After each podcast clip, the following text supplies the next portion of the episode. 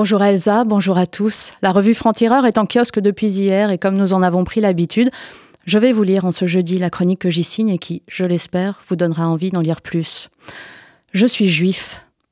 Enfin, enfin, la France a défendu ses valeurs, enfin la France a rappelé qu'elle était une avant d'être le bac à sable de querelles extrémistes.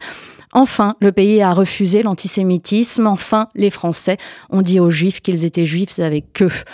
C'est peu dire qu'ils auront attendu cette main tendue, mais la solidarité de la nation aura finalement réussi à vaincre la peur, l'indifférence et l'instrumentalisation politicienne.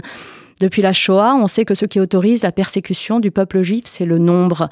15 millions de juifs dans le monde, à peine 600 000 en France, moins de 1% de notre population. Personne ne sait tyranniser une majorité, seule la minorité est vulnérable.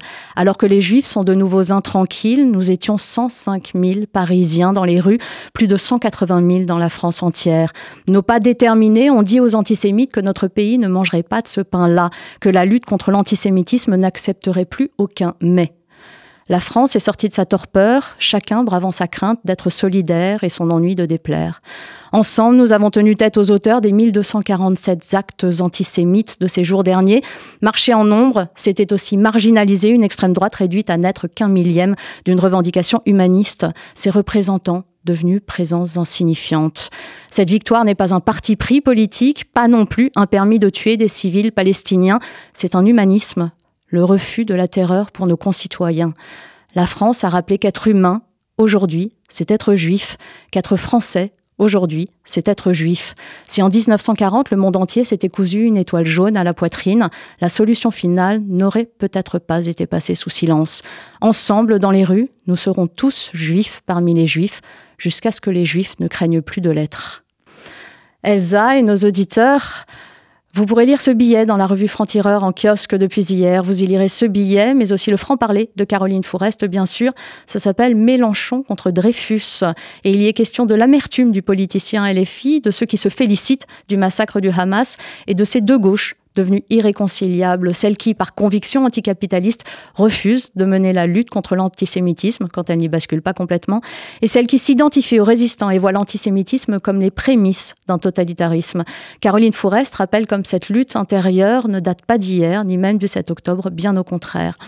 L'antisémitisme, c'est notre une. Anti-juif, on vous voit, ne pas être dupe ni des dérives de LFI, ni des faux semblants du Rassemblement national. Je crois que dans ce titre, tout est dit.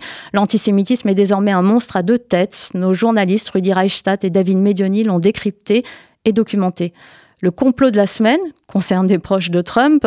Les présidents français et la franc-maçonnerie, c'est le face à l'histoire de Jean Garrigue. Le portrait qui fâche, c'est celui de Guillaume Meurice. Avant d'avoir comparé Netanyahou à Hitler, Meurice avait nazifié Gabriel Attal en Goebbels. En attendant qu'il fasse le tour de tous les non-juifs et de tout le Troisième Reich, nous lui avons tiré le portrait. Beaucoup de choses encore dans ce numéro et bien sûr l'éditorial de Raphaël Enthoven, sale comme une image, faut-il ou non montrer, diffuser, répandre les vidéos atroces et les photos de corps éventrés Faut-il exhiber le sang? Faut-il, en d'autres termes, lutter contre les nouveaux négationnistes pied à pied? Raphaël Enthoven avance des éléments de réponse et démontre comme les choses ne sont pas si simples. La raison est un combat, c'est le nôtre à Franc-Tireur, comme ici, à RCJ, combattre toutes les formes d'extrémisme aussi.